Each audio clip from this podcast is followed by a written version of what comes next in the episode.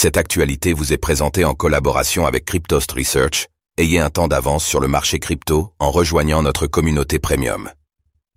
Vanguard dit non aux ETF Bitcoin. Pourquoi?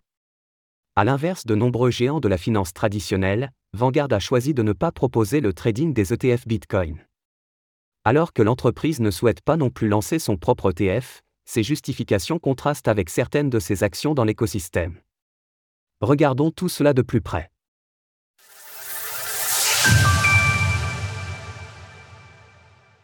Vanguard tourne le dos aux ETF Bitcoin.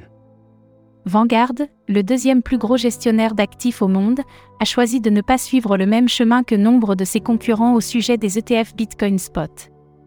Ainsi, l'entreprise ne permet pas le trading de ses nouveaux véhicules financiers à ses clients.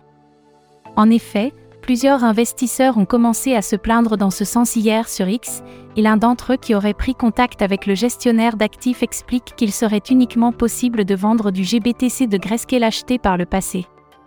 Selon les propos rapportés, ce choix est motivé par le fait que les ETF Bitcoin ne correspondraient pas à la philosophie d'investissement de Vanguard. D'après nos confrères de The Block, un porte-parole de Vanguard a confirmé ces dires est allé plus loin en ajoutant que l'entreprise n'avait pas non plus l'intention de proposer son propre ETF. Nous n'avons pas non plus l'intention d'offrir ETF Bitcoin Vanguard ou autres produits liés à la crypto, notre point de vue est depuis longtemps que la forte volatilité des crypto-monnaies va à l'encontre de notre objectif d'aider les investisseurs à générer des rendements réellement positifs sur le long terme. Des réactions négatives face une annonce surprenante. Le choix d'exposer ou non une part de son portefeuille aux crypto-monnaies est propre à chacun, et par extension, il est normal que ce raisonnement s'étende aux entreprises. Néanmoins, il semble qu'une partie des clients de Vanguard n'apprécient pas être privés de ce choix, et plusieurs ont fait part de leur mécontentement.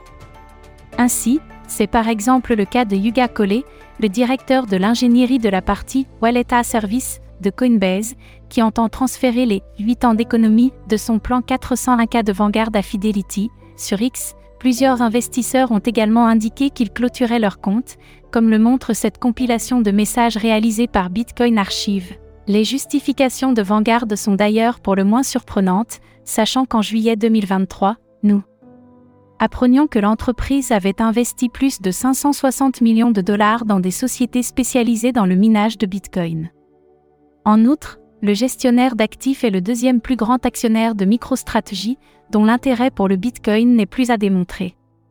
Selon les données de Yahoo Finance, Vanguard possède ainsi plus de 8% des actions de l'entreprise. Principaux actionnaires de MicroStrategy. En su, sur les 10 plus gros fonds communs détenant des actions MicroStrategy, la moitié appartient à Vanguard.